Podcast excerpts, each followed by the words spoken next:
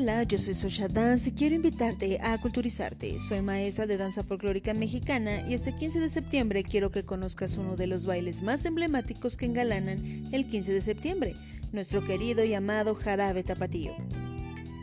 El jarabe tapatío nació durante la Revolución Mexicana. Sin embargo, sus orígenes se remontan al siglo XV en España con el jarabe gitano. El jarabe se compone por melodías rítmicas con frases y estribillos coloquiales llamados sones, como el atole, el perico, el sombrero ancho y termina con el palomo. Pero, ¿qué significa jarabe? Jarabe proviene de la palabra sharaf, que significa bebida de mezcla de esencias y hierbas, la cual hace referencia a la mezcla de danzas que dieron vida al jarabe tapatío. El jarabe es un baile pícaro de movimientos airosos.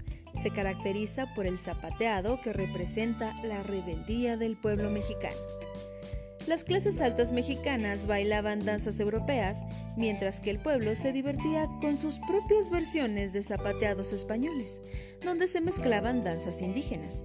Este baile llegó a ser prohibido por la Iglesia por considerarlo ofensivo a la moral. Ya en la independencia de México en 1821 trajo un nuevo sentido de conciencia cultural, por lo que este jarabe tomó mayor fuerza, convirtiéndolo en un símbolo de identidad mexicana como un acto de rebeldía y desafío ante las autoridades coloniales. Pero ¿por qué charro y china poblana? Bueno, la vestimenta se forjó justo después de la invasión francesa ocurrida a mediados del siglo XIX. El charro vestía pantalón ajustado, blusa de manta, ceñido rojo, sombrero de palma y frazadas al hombro. La versión más actualizada es un pantalón con la botonadura de plata, chaquetilla con botones de cuatro pedradas y camisa blanca con un corbatín. La china poblana. Antes se usaban en aguas coloridas con tablones, un rebozo de bolitas y opulentas trenzas con grandes aretes. Actualmente la blusa es bordada y la falda tiene el águila de la bandera mexicana con Shakira y lentejuelas y conserva las trenzas tejidas de listones. Pero, ¿cómo se volvió popular?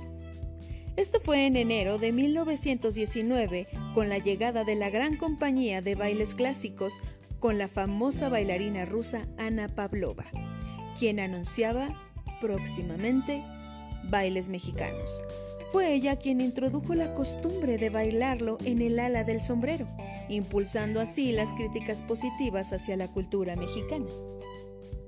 Ahora sabes por qué el jarabe tapatío es característica indiscutible de nuestra nación. Es uno de los bailes que nos representa ante el mundo entero y es por eso que cada 15 de septiembre nos sentimos tan mexicanos que queremos expresarlo de la forma mejor posible. ¿Y qué mejor que hacerlo con el jarabe tapatío? Pero sentirse mexicano no solamente es con los charros y las chinas poblanas, pero eso te lo contaré en otro chispazo de cultura.